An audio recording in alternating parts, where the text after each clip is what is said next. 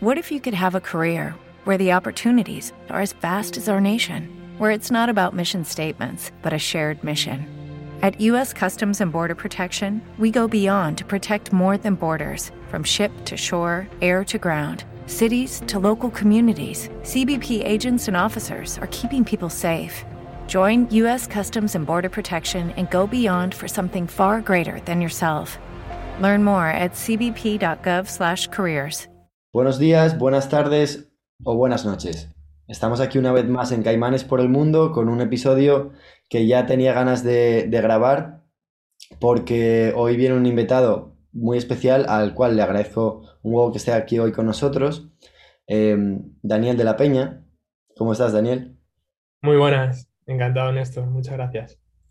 Pues Daniel viene hoy a hablarnos eh, acerca de la investigación aeroespacial. Ya iremos concretando un poquito más, pero un poco eh, él se dedica a este campo tan interesante y tan alejado a veces un poco de, la sociedad, porque lo que hablábamos antes, cuando a mí me dices investigación aeroespacial, lo que me viene a la cabeza es una nave pues cruzando de un planeta a otro, intentando buscar vida o cosas así, pero la verdad es que es mucho más técnico que eso, tiene mucha más complicación y además cada vez que quieras investigar algo, ya sea en Marte, Venus, eh, la Luna mismo, no es fácil mandar algo hasta allí, ¿no? O sea, no, es, no puedes coger una nave e ir para allá a ver qué pasa, sino que tienes que hacer un trabajo de campo teórico antes bastante extenso.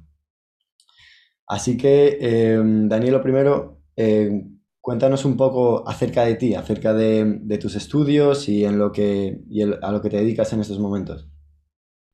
Pues mi nombre es Daniel de la Peña Jiménez, soy estudiante del grado en Ingeniería Aeroespacial por la Universidad Europea de Madrid. Este año me encuentro en una estancia internacional en, la Universidad de Embry-Riddle en Daytona, en Daytona Beach, Florida. Y bueno, también quiero agradecer a la Asociación de Estudiantes de Aeronáutica del Espacio que nos puso en contacto por, por, habernos puesto en contacto, porque al fin y al cabo la divulgación científica creo que, que, es algo por lo que, hay, por lo que hay que apostar.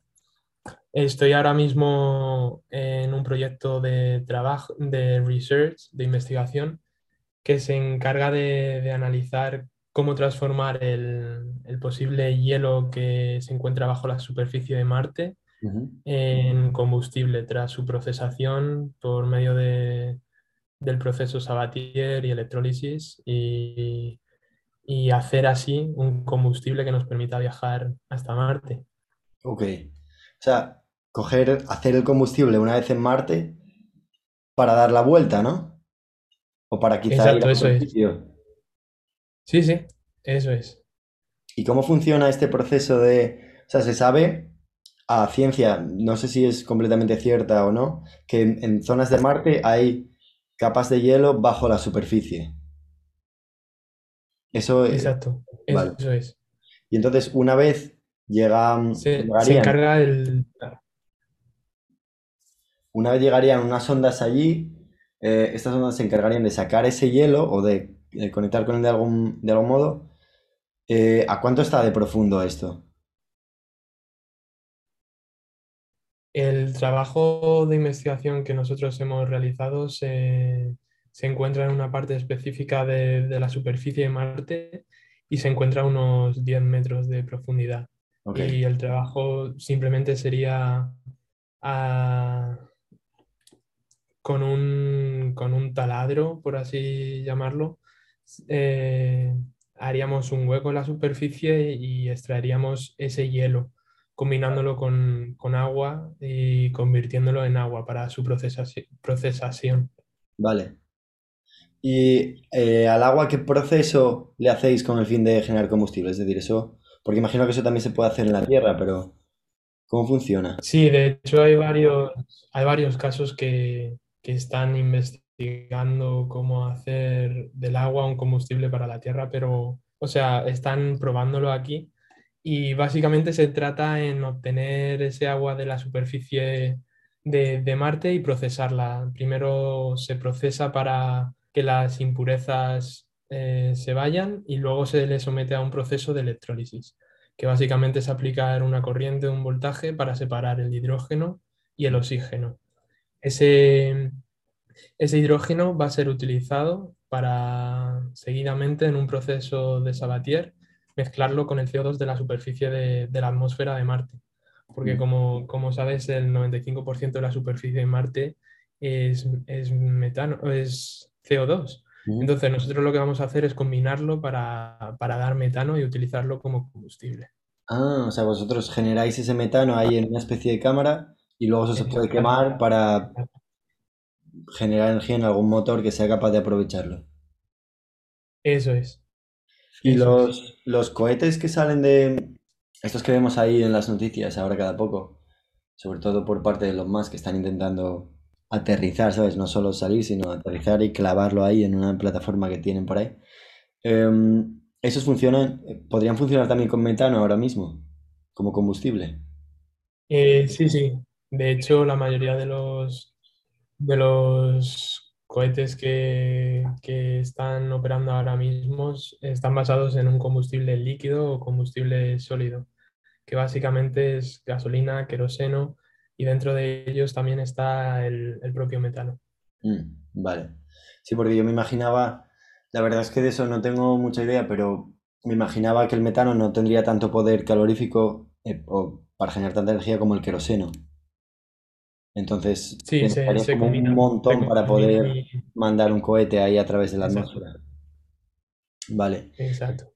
Eh, entonces, este proyecto que vosotros hacéis Em, me decías antes que es parte de una competición, ¿no? O sea, vosotros estáis intentando desarrollar un proyecto desde ahí, desde la universidad, a nivel teórico, viendo cómo podéis hacer em, generar metano a, partir del hielo que hay debajo de la superficie. Eh, o sea, imagino que vosotros estáis diseñando los dispositivos que se encargarían de hacer eso, ¿no?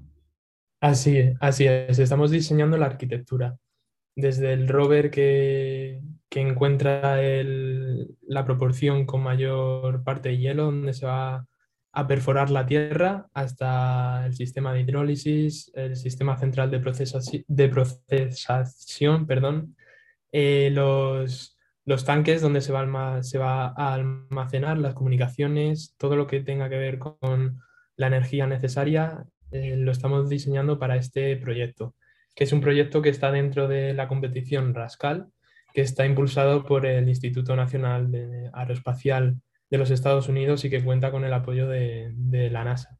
Uf, qué guay. O sea que si al final ganáis la competición, vuestro, vuestro rover, que irá con todo el equipo encima, eh, acabaría en Marte, dando vueltas por ahí. ¿Cómo sabe, cómo sabe el rover dónde hay más hielo, dónde puede haberlo?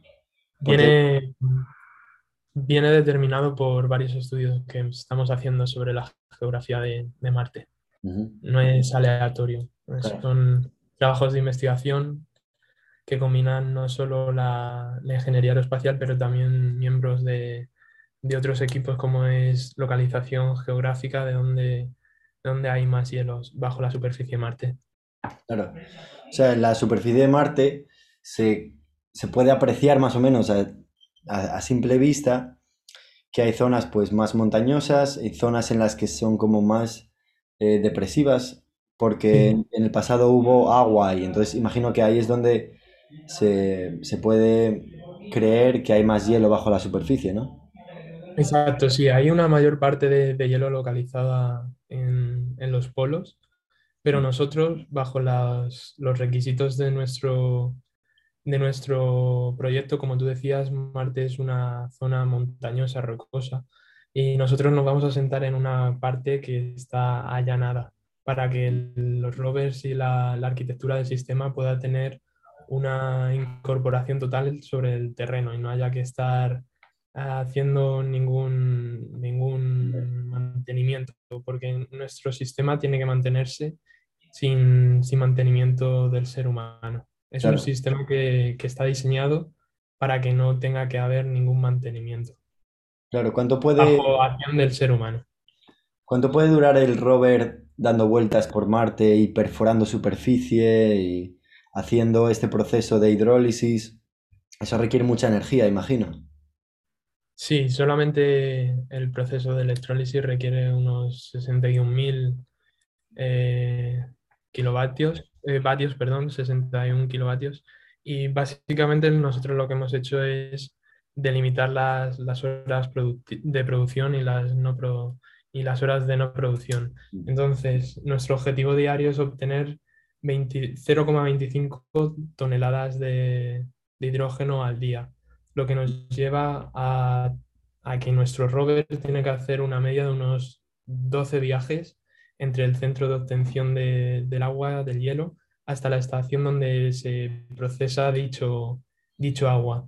Esos 12 viajes se extienden a lo largo del día de Marte, que no dura lo mismo que el día de la Tierra, dura unas 24 horas con 39 minutos y 35 segundos el, el, el día. Y básicamente esos viajes se hacen de forma escalonada, no, se, no va a estar dando vueltas todo, todo el día, por, por así entenderlo.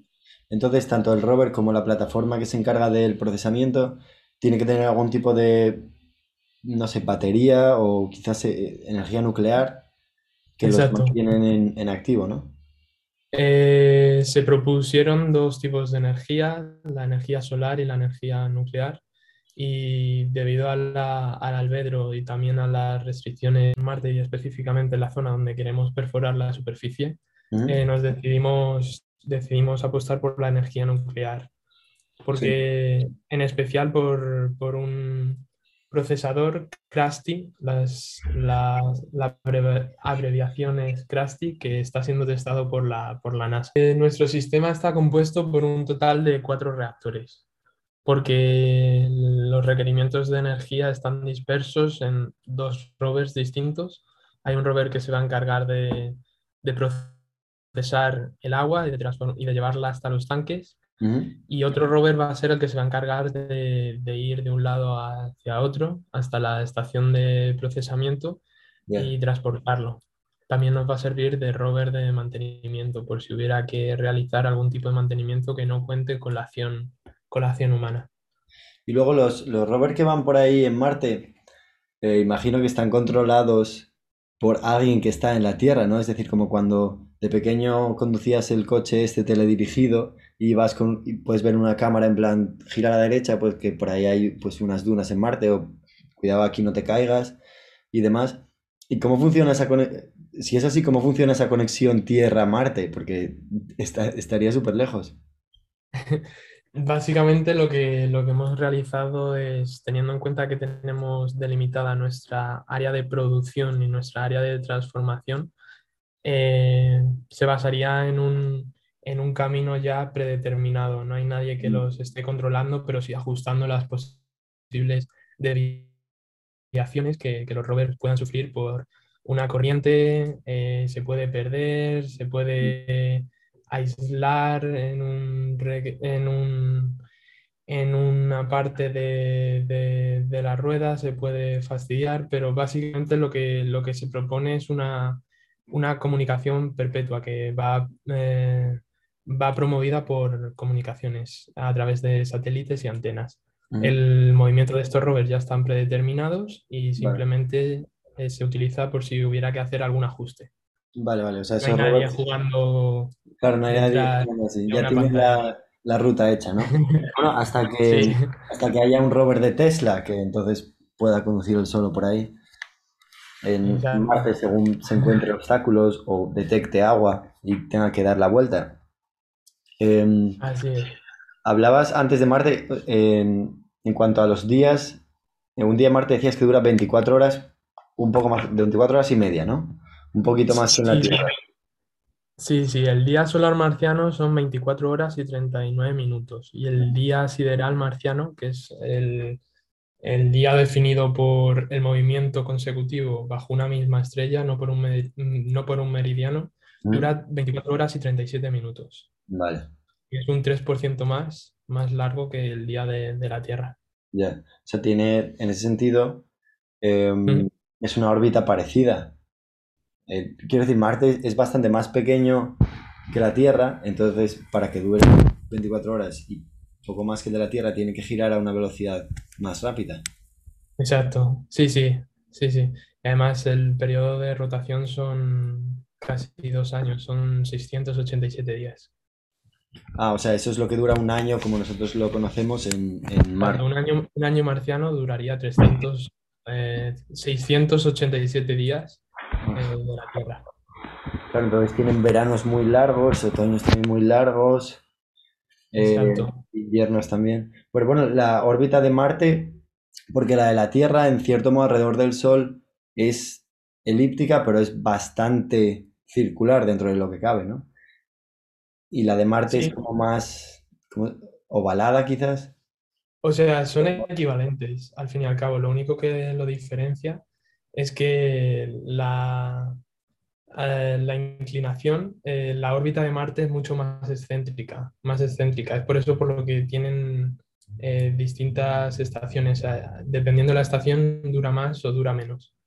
O sea, no es aquí como en la Tierra que todas duran X días, sino que allí, dependiendo de la, como tienen una órbita excéntrica, duran, duran más las estaciones. De hecho, la primavera son 193 soles, que es lo equivalente a un día en la Tierra, y el invierno son 154, mientras que el verano son 178, o sea que son esa excentricidad de la, órbita es lo que hace que, el hemisferio norte esté más inclinado que la otra.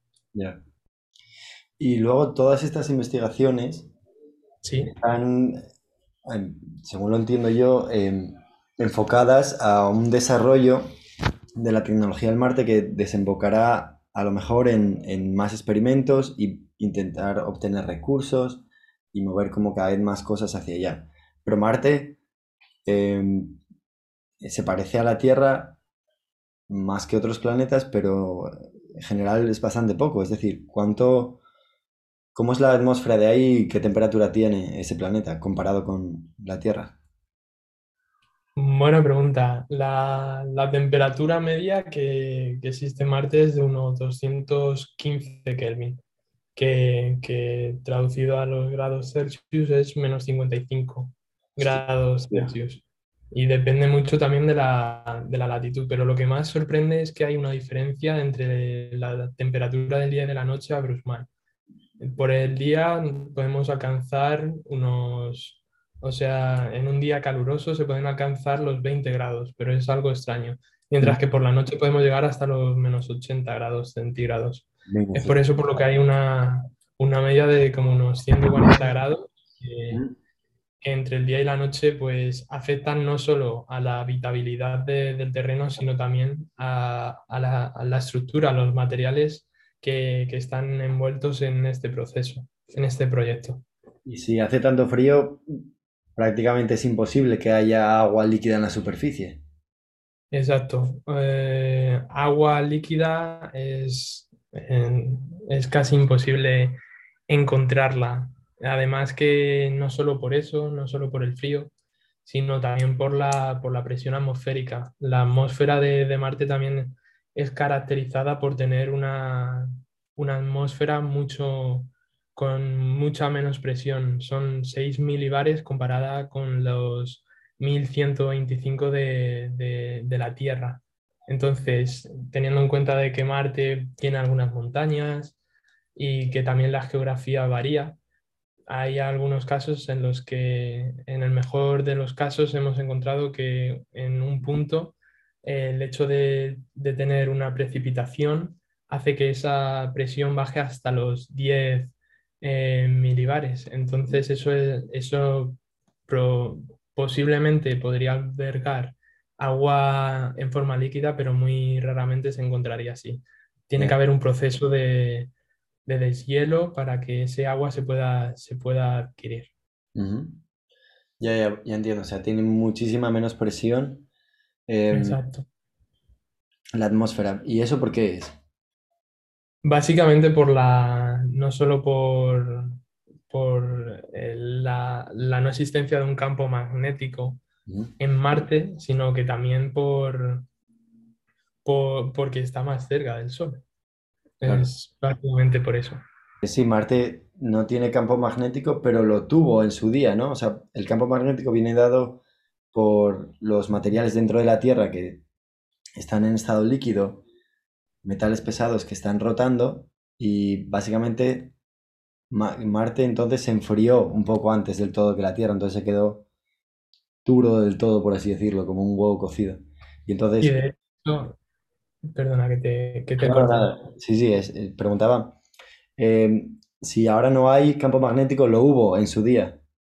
Sí, sí, de hecho hubo agua en, en Marte sobre la superficie, pero el enfriamiento es lo que hizo que, que se perdiera esa, esa agua por la fina atmósfera. Es por eso por lo que hoy encontramos esas imágenes de, de Marte tan rocoso, con esas formas que nos recuerdan a, a, a la profundidad marina muchas veces. O sea, básicamente había agua en Marte hasta que su- el núcleo de su planeta se terminó de enfriar y se, se murió el campo magnético y entonces la cambió y, y la... Vale. el campo magnético es lo que protegía, lo que lo protegía de los vientos solares. Entonces, como se perdió el campo magnético, eh, aumentaron los, se aumentaron los vientos solares y por ende se, se empezó a enfriar el planeta. Y la atmósfera que, que tiene ahora es resultado de ello. Una Vale. atmósfera fina. Esto de los vientos solares, ¿qué es exactamente? Básicamente, eh, cada cierto tiempo el, el Sol lo que hace es empezar un nuevo ciclo y lo que, lo que hace es desprender unos vientos solares que, que aumentan la, no solo la entropía, pero también la temperatura del Sol. Entonces, lo que, lo que hizo en este caso en Marte es que al perder el campo magnético, al, al perder el campo magnético y tras la llegada de esos vientos solares que ocurren cada, cada 11 años, eh, empezó a, a enfriarse. Vale. Y O sea, es por eso por lo que la mayor parte de- del agua que había se ha convertido en hielo y tenemos una, una potencial forma natural de obtener combustible mediante dicha transformación. Ya. Eh, entonces, a veces yo creo que cuando se habla de Marte, se imagina como un futuro real del ser humano en ese planeta. Pero eso pasaría por, de algún modo, volver a meterle un campo magnético a ese planeta, ¿no? Para poder recuperar la posibilidad de tener agua en la superficie y con ello vida y demás. Pero, ¿existe alguna iniciativa? ¿A alguien se le ha ocurrido alguna idea de cómo meterle un campo magnético a un planeta? Eh, no exactamente, pero los, los proyectos de investigación van sobre teniendo en cuenta de que no se va a poder revertir dicho proceso de magnetización de un planeta, lo que se está buscando es la habitabilidad. Hay varios proyectos como Elon Musk que anunció que en 2000 2024 o en 2026 eh, iba a haber humanos en Marte viviendo. Básicamente, sí, sí, sí, es un proyecto ambicioso y que ojalá se cumpla, pero la habitabilidad yo creo que se refiere no solamente a que los humanos eh, podamos construir, a- construir allí una casa, como, lo- como el concepto de habitabilidad que tenemos en una ciudad o en un pueblo, sino Claro. que define más bien las, las condiciones eh, geoquímicas y ambientales. Eh, encontré también que algunos astro- astrobiólogos estaban estudiando lagos salados de la Tierra para, para ver una similitud entre la superficie de Marte y la superficie de la, de la Tierra, sobre cómo sobrevivir en Marte. Entonces los tiros van por ahí, cómo, a- cómo aprovechar la, la superficie y la atmósfera de Marte para poder empezar a, a habitar ese planeta de una forma totalmente distinta a la que, Claro, claro. a la que tenemos entendida. O sea, un cambio de paradigma total, ¿eh? Un poco jugar las cartas que hay ahí, no querer jugar las Sí, sí. porque no se puede. Exacto, exacto. Ya, ya, pues eso, claro, es muy difícil de imaginar, ¿no? Porque aquí estamos pues muy mal acostumbrados al oxígeno y al agua y a esas cosas. Eh, entonces ahí yo me imagino, claro, es que todo, nuestra, todo esto viene un poco motivado por las películas de ciencia ficción, cuando nos, o los libros y demás, cuando vemos estas cosas.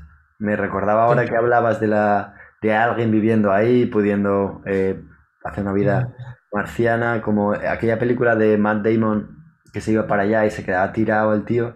y no sé qué hacía al final como para poder crecer plantas y comer y demás. Imagino eso como sistemas muy aislados en el que puedes aprovechar los pocos recursos que hay ahí para generar un poquito de energía y con eso tirar. Sí, sí, sí. Muchas producciones, producciones de, cine han alimentado ese sueño, ¿no? Ese sueño que, todos tenemos de pequeño de, joder, y podremos vivir en otro planeta. Pero también han alimentado un sueño de, investigación y de, y de, research que va mucho más allá de, bueno, eh, hacer una casa en Marte. Hay mucho más detrás y bueno, hay, hay numerosas ideas para, para llevar a cabo como es la idea del Starship de, de Elon Musk, que pretende, bueno, pues eso, llevar a, humanos a, Marte y colonizar ese, ese, ese planeta. Bueno, a ver, ¿quién quiere ir para allá? Porque ¿cuánto Exacto, ahora mismo en ir a Marte? Eh, tardar, pues sinceramente no estoy seguro. O sea, creo que la, la idea era que no, estoy del todo seguro, no estoy del todo seguro, pero no está tan lejos, partiendo de, esa premisa. Ya, ya, ya. O sea que sería bastante asumible dentro de una vida humana llegar a Marte, ¿no? O sea, no, te llevaría 20 años. O sea, hay varios proyectos ya allí, como es el, el Curiosity, que está investigando la, posibilidad de, vida sobre la superficie de, Marte, y es un hecho de que hemos enviado ya allí eh, pues material humano que ha sido fabricado para investigar la, posible vida en Marte. Claro. Eh, y luego vosotros, cuando, volviendo un poco a lo que hablabas de vuestro proyecto para esta competición y demás, eh, hay un montón de variables en cuanto a pues, cómo generar la energía, cómo llevar el coche por ahí, los recursos que puedes aprovechar. Todo esto tenéis que asumir cosas que se basan en evidencias, que cómo, cómo se consigue, cómo, cómo se sabe, em, por ejemplo, la composición más o menos exacta de la atmósfera de Marte. ¿Cómo podemos hacer para averiguar eso? Eh, básicamente hay muchos trabajos de, de investigación y doctorados que, han basado su, principal proyecto en investigar no solo la atmósfera, pero también otras, otros aspectos de nuestro proyecto. Entonces, nosotros lo que estamos realizando es un proyecto de documentación e implementación de una arquitectura propia. A la hora de poder investigar, eh, vamos a, a, una biblioteca eh, electrónica donde contamos con numerosos trabajos, porque esto es un proyecto que, del cual se lleva investigando numerosos años. Son esos proyectos que están en, el cajón de, la mesa, pero siempre, siempre han estado ahí. Son proyectos recientes, pero que llevan bastante, bastantes años de investigación y, a su espalda, la verdad. O sea, desde el 2013 se están publicando ya eh, entrevistas, conferencias sobre este proyecto y creo que es un proyecto realmente ambicioso para, llevar a cabo y que ojalá algún día se pueda, se pueda llevar a cabo. Ya, ojalá, la verdad, porque suena, suena muy interesante el poder beneficiarnos de los recursos que hay en, otro planeta. No solo porque el ser humano pues tiene pinta de que se los va a acabar aquí, entonces habrá que escapar para otro sitio, porque eso es un poco, a veces me da la sensación de que la gente eh, piensa que, bueno, pues eh, no pasa nada si nos cargamos los recursos del planeta, porque pues vamos para otro y ya está. no sé si esa es un poco la idea que tiene Elon Musk y esta gente detrás de, detrás de estos proyectos tan ambiciosos, pero em, yo pienso que los cual, sea cual sea el, futuro de los humanos en Marte, hay que explorarlo, es decir, tenemos que al menos averiguar cómo podemos ir hasta ahí, cómo, cómo se podría vivir, y no quiere decir que nos tengamos que mudar todos para allá, sino que al final igual nos convertimos en una especie interplanetaria. ¿Que quieres ir a Marte? Pues vas para Marte. Que sí. Sí, sí, esa, esa es la principal idea. Pero detrás de, de, esa, de esa frase de, bueno, pues vamos a Marte, hay muchísimo trabajo detrás y creo que todavía queda aún más trabajo por, por hacer. Y desde aquí animo a, a futuras generaciones que nos estén oyendo, pues oye, a interesarse por este campo, que es un, un campo bonito y que, que seguro que, que les deja con buen sabor de boca. Claro, para ti, eh, el meterte en este, en este ámbito, ¿cuál fue la, la motivación? ¿Qué era lo que te llamaba la atención a lo mejor eh, de pequeño, mientras estudiabas en el colegio? Eh, ¿tenías ganas de ir para Marte o veías a este tipo de libros de ciencia ficción o películas que hablaban de este tipo de sueños? Sí, sí, básicamente yo siempre he sido un, un bicho inquieto, como dirían en, en mi pueblo. Y lo que me ha llevado hoy a, pues, a estar investigando sobre la, la posible arquitectura en otro, en otro planeta que no es la Tierra es pues, perseguir ese sueño. ¿Quién no ha soñado de pequeño con, con viajar a otro planeta? Hemos visto que Star Wars, que hacían unas maniobras de desplazamiento que nada tienen que ver con la vida real pero Ya, que a todos nos dejaba con la, con la boca abierta de, joder, y es real. Y bueno, creo que es aún más emocionante y más alucinante cuando estás en clase y descubres eh, todo de forma, de forma teórica y práctica. O sea, porque hay mucho más allá y si te gusta esto, realmente lo, lo disfrutas. ya. Además, teniendo en cuenta la existencia de un campo magnético en el pasado en Marte, que significaba una atmósfera un poco más asumible para tener agua en la superficie, entonces para nada se puede descartar la posibilidad de que en esos momentos, millones y millones de años atrás, se pudo desarrollar alguna forma de vida en Marte que luego, claro, cuando se enfrió el núcleo, desapareció el campo magnético, la atmósfera cambió, el agua se fue, pues eh, se pudo morir todo, ¿no? Una extinción masiva. Pero claro, Marte es un planeta que lo tenemos al lado, como quien dice, es un planeta vecino. ¿Qué no habrá en otras galaxias que ni siquiera conocemos aún, que pueden tener estrellas em, como el Sol y planetas que se acercan también a una distancia adecuada, que tienen un, campo magnético o no? Em, también hay una ambición por encontrar vida en otros planetas y en otros, en otros sitios. Para ti, ¿qué podría suponer que hubiese evidencias de vida en otro planeta? ¿Qué te diría eso? ¿Que el universo es infinito o que tenemos que seguir explorando o quedarnos en casa? Contra- Bueno, con aquella vida. básicamente, sí, no, buena pregunta. O sea, yo creo que, por ejemplo, nuestro, nuestro planeta, el- la evolución de la Tierra necesitó de tres mil millones de años para que surgiera plantas y animales. O sea, tiene, tiene sentido que podamos asumir que de haber existido vida en Marte fuera con micro, microorganismos, pero que haya evidencias de, de agua hoy en Marte y nosotros estemos estudiándola no significa que, o no implica que haya habido vida en Marte.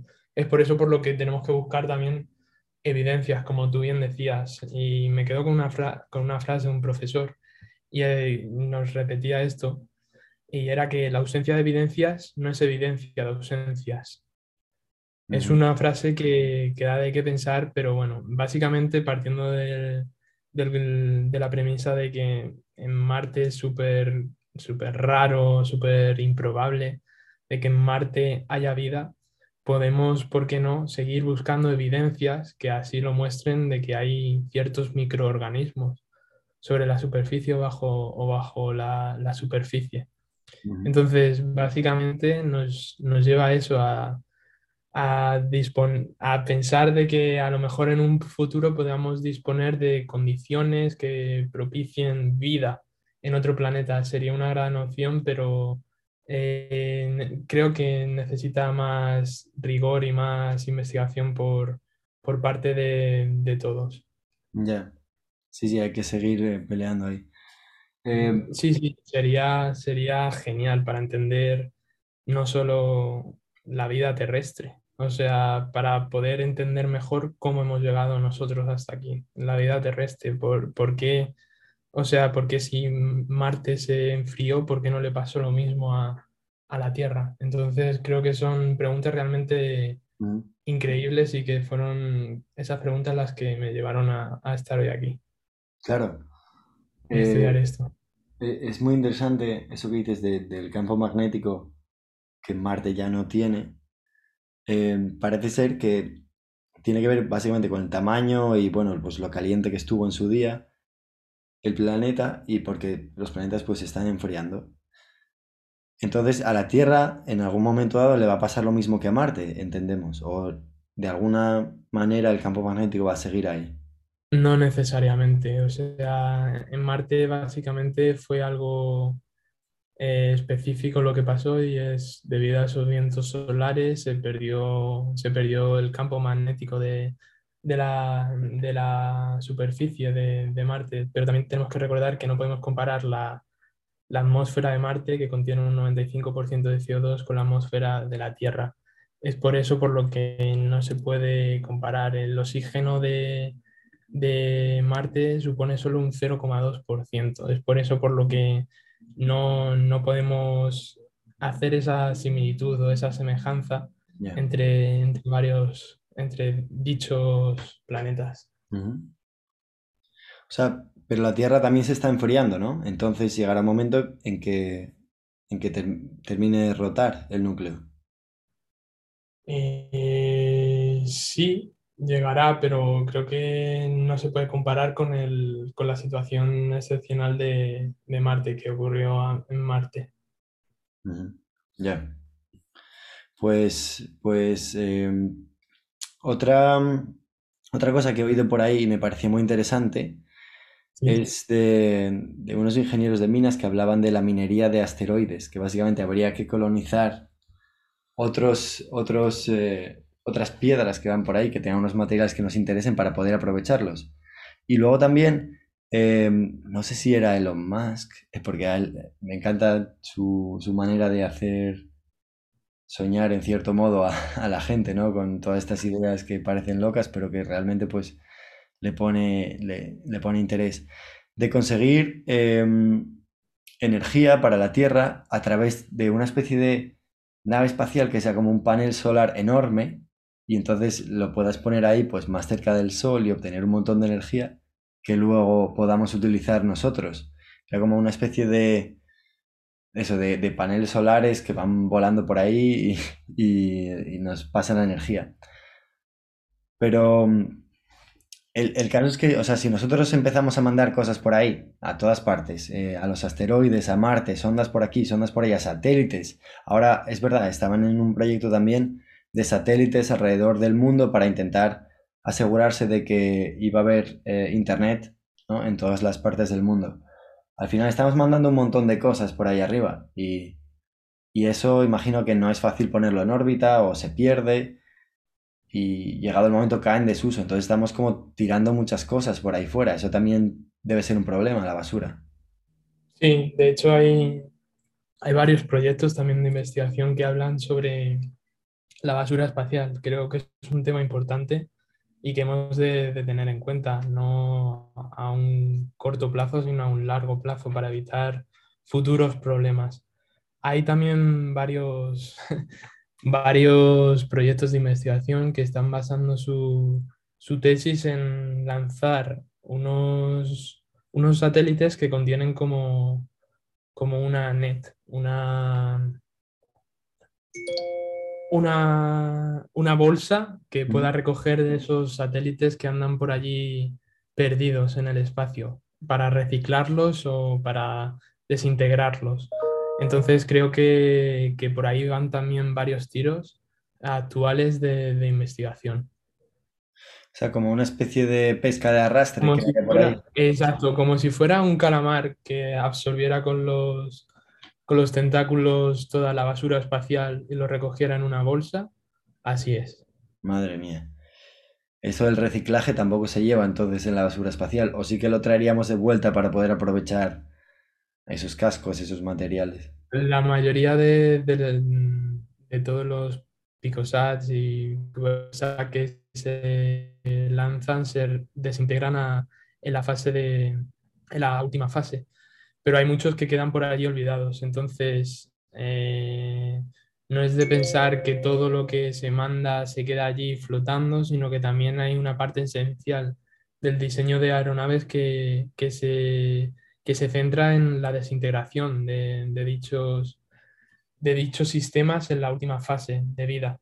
Entonces hay algunos que, se quedan por allí y sí que hay que eh, poner especial atención a, aquellos que están por allí y terminan su ciclo de vida en el espacio y no hay contemplado una, una fase final que es de, vuelta o de desintegración. Entonces, este proyecto se, se, encarga de eso, en recoger esos, esos satélites, pues no sé con qué fin, pero seguramente será para reducir la basura espacial.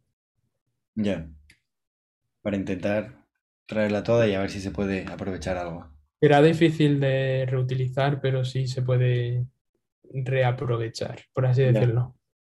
Claro, porque si, si no sería como tirarla al espacio exterior y eso parece como un poco Sí, el vamos a tirar toda la basura fuera del planeta y ya nos quitamos el problema de encima. No, no es la mentalidad, o sea, esa no debe ser la mentalidad, ni creo que lo sea. Y es por eso por lo que tenemos que, mover también ciertos objetivos hacia esa basura espacial. Que sí que es cierto que, que si ves el mapa de todos los satélites y todos los Picosat, CubeSat que hay, pues son numerosos. Vale, vale, vale. Sí, sí. ¿Desde cuándo llevamos ya tirando cosas al espacio? Desde los... Bueno, pues más de, cinco décadas, sí, sí. Sí, sí. Empezamos pronto, ¿eh? teniendo en cuenta cómo está la tecnología ahora y cómo estaba antes. Exacto. Em, sí, sí. De aquí a, o sea, tal vez la, la pregunta siguiente sea, ¿y de aquí a dentro de tres décadas, qué, qué va a pasar con esa tecnología? que si ha crecido de forma exponencial en las pasadas tres décadas, ¿cómo va a cambiar en el, futuro? Y es aquí donde mm, jugamos un importante papel, porque hay mucho, mucho trabajo dentro de este sector y todo va relacionado con el espacio. Y creo que es interesante y hay que tener referentes para, poder aprovecharlo. Eh, en cuanto a lo de buscar vida en otros planetas, ¿Cómo lo hacemos básicamente? ¿Se buscan indicios de atmósferas similares a la que conocemos? O bueno, sí, claro, es que Marte está relativamente cerca, como para... Ahí es factible mandar un coche que vaya cogiendo muestras por ahí, pero no lo puedes mandar a un planeta que esté a lo mejor eh, en otra galaxia. Eh, sí, el hecho de buscar vida, o sea, por ejemplo, una de las tareas realizadas por, el vehículo de exploración que se mandó, eh, el vehículo Curiosity de la, NASA, eh, básicamente tiene como, eh, tiene como finalidad pues, encontrar una posible vida. ¿vale? Lo que está haciendo básicamente es encontrar evidencias de, que, de existencia de un cuerpo de agua líquida no está encontrando evidencias de, vida tal y como la conocemos nosotros, sino de microorganismos, que al fin y al cabo va, de eso. La falta de evidencias no significa que, sea evidencia de ausencia. Es, va por ahí la forma de tratar, de buscar microorganismos en, otros planetas, pero en Marte es improbable que, haya, que podamos detectar vida. Ya. Y en otros planetas, ¿qué hacemos? Intentamos estudiar su atmósfera para ver si hay algo de oxígeno por ahí. Intentamos estudiar todo lo posible y documentarnos sobre cómo ha ido cambiando a lo largo de los años la composición no solo de la atmósfera, pero también de, del, terreno. Estudiar la, la, evolución de otros planetas creo que es esencial para entender hacia dónde vamos. Yo lo considero como como una seta. Una seta para nacer necesita un ecosistema y un environment que propicio, necesita la temperatura ideal, necesita una vegetación especial, porque de nada sirve poner o intentar hacer crecer una seta en un desierto. La puedes plantar, pero no va a servir de nada. Es por eso por lo que tenemos que entender ese proceso de, de habitabilidad como un proceso complejo y del que hay que realizar bastantes estudios. Ya. Y aparte, un poco lo que tú dices, estudiando cómo son los ambientes en otros planetas, se puede ver un poco em, lo que sería el futuro de la Tierra, si a lo mejor nuestra atmósfera cambia y demás, o sea, se cambiarían las condiciones de habitabilidad y al final sería un planeta como Marte quizás, o como otro de esos gaseosos que no, no es habitable. Entonces, eso me parece interesante porque le da un poco más de intrascendencia a la vida, ¿no? Si ya vamos a, nosotros pues nacemos y morimos y, ya está, también el ser humano, eh, por siguiendo una lógica muy básica, le va a pasar lo mismo porque pues hay fenómenos que cambian las condiciones de vida de un planeta y entonces pues la vida ya, eh, tal y como la conocemos al menos, no puede existir. Entonces eso filosóficamente es interesante porque le da eso un poco más sentido a la frase estamos aquí de, paso. De paso, sí, sí, totalmente. Totalmente. pues eh, nada, estamos aquí de paso. Em, Daniel, con esto yo creo que cerramos la, sesión de hoy. Eh, lo he disfrutado mucho y, y me gustaría para otros episodios invitarte otra vez porque la verdad es que es muy interesante charlar acerca de ese tipo de cosas y de cómo se desarrolla la investigación en estos campos y nuevos avances que se hacen que, que son, que son bastantes. Hoy quizá hablamos eh, en general de, de, del agua en Marte, pero también hay otros planetas y hay otras investigaciones que van por otros lados. Así que muchas gracias por venir y nada, te esperamos en otro programa. Muchísimas gracias por invitarme y cualquier cosa estoy a, a vuestra disposición. Pues muchas gracias por escucharnos y hasta el próximo episodio. Un abrazo a todos. Chao.